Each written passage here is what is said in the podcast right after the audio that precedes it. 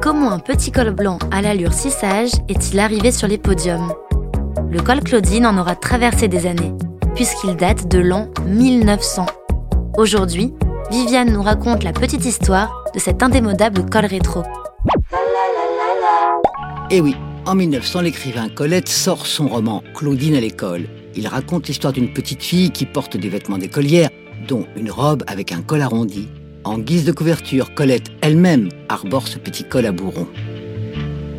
Si en anglais le col Claudine s'appelle Peter Pan Collar, c'est parce qu'en 1905, la comédienne de théâtre américaine Maud Adams a porté une robe avec un col de ce style lors d'une représentation de Peter Pan.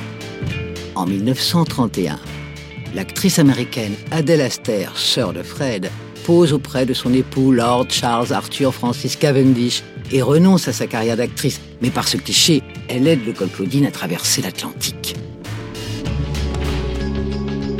En 1964, Jeanne Moreau interprète Célestine, le personnage principal, dans le journal intime d'une femme de chambre de Louise Buñuel, en tenue de soubrette, accompagnée d'un large col Claudine blanc.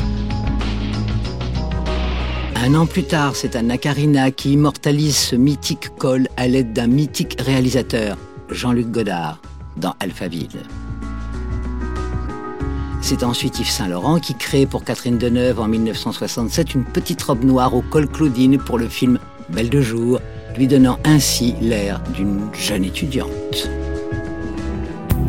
Aujourd'hui, le col pointu à l'image des looks des défilés Saint-Laurent et Gucci semble vouloir s'émanciper. Ce n'est pas gagné.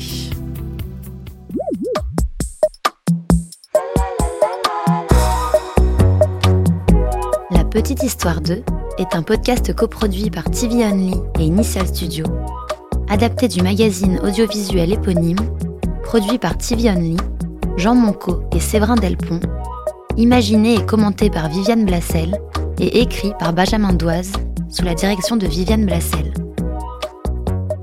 Production éditoriale, Sarah Koskiewicz et Louise Nguyen, assistée de Sidonie Cotier. Montage et musique, Johanna Lalonde avec les voix de Viviane Blassel et Louise Nguyen.